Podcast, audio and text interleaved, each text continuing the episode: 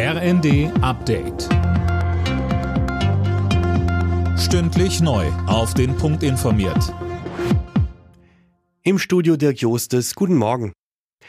Bei einem Schusswaffenangriff an der Karls-Universität in Prag sind 14 Menschen getötet und 25 verletzt worden. Diese Zahlen hat die Polizei am Abend bekannt gegeben. Gisa Weber berichtet. Auch der mutmaßliche Schütze ist tot, teilte die Polizei mit. Der 24-Jährige soll vor der Tat auch seinen Vater getötet haben. Ob er auch für den Tod eines jungen Mannes und dessen Babys vor einer Woche im Osten Prags verantwortlich ist, wird geprüft. Die Hintergründe sind noch unklar. Hinweise auf einen Zusammenhang mit internationalem Terrorismus gibt es nicht, heißt es aus dem tschechischen Innenministerium.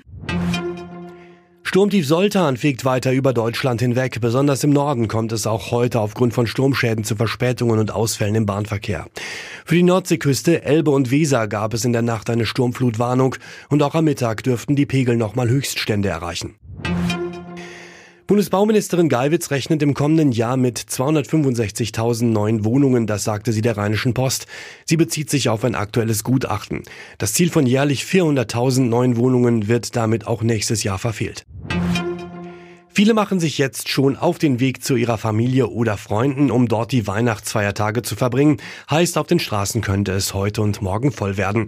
Der ADAC rechnet mit Staus, vor allem rund um die großen Städte wie Hamburg, Berlin oder Köln dürfte einiges los sein.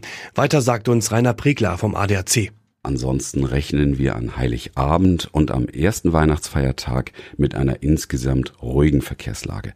Das könnte sich dann ändern, wenn noch bei gutem Wetter viele Menschen in die Naherholungsgebiete wollen, aber ansonsten bleibt es über die Feiertage ruhig. Alle Nachrichten auf rnd.de